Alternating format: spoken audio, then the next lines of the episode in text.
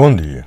Há dias, passando pela Ribeira Bote, eu vi que estavam montando um palco. Desci, subi na praceta, à frente da escola, e observei que a estátua do padre Filipe estava não só vandalizada, possivelmente obra de adolescentes a pintar bigodes, etc., como ainda estava praticamente escondida por trás de arbustos, de plantas. Praticamente de frente não se via estátua.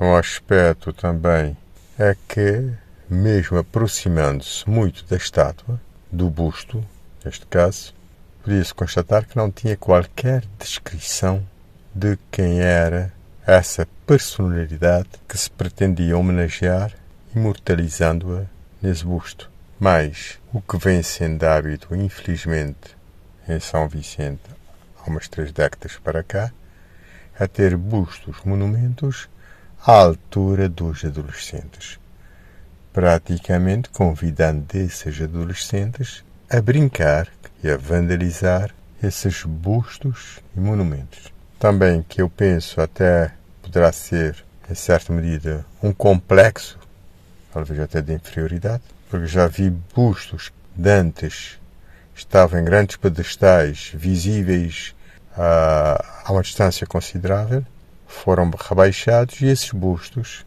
como estão praticamente a nível de uma pessoa normal, mal se vê. Uh, curiosamente, vi uma pessoa amiga, uma jovem com formação superior, perguntei uh, se sabia o nome da praça ou do, da, da, personalidade representada no busto e o que é que se pretendia homenagear. Uh, ela uh, respondeu com uma pergunta, Nhohok.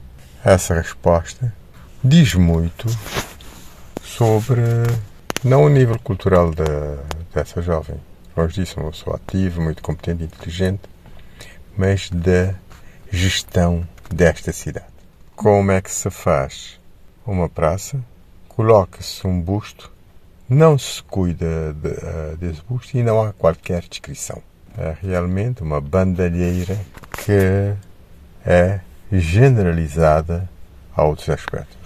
Infelizmente, esse problema de vandalização de bustos estátuas não acontece apenas com a do Padre Filipe. Acontece com o do Beleza, acontece com o do Cursino Fortes, praticamente na mesma situação. Isso diz muito da que eu digo, incompetência, o desmazelo e a inércia das autoridades locais. É preciso cuidar do património.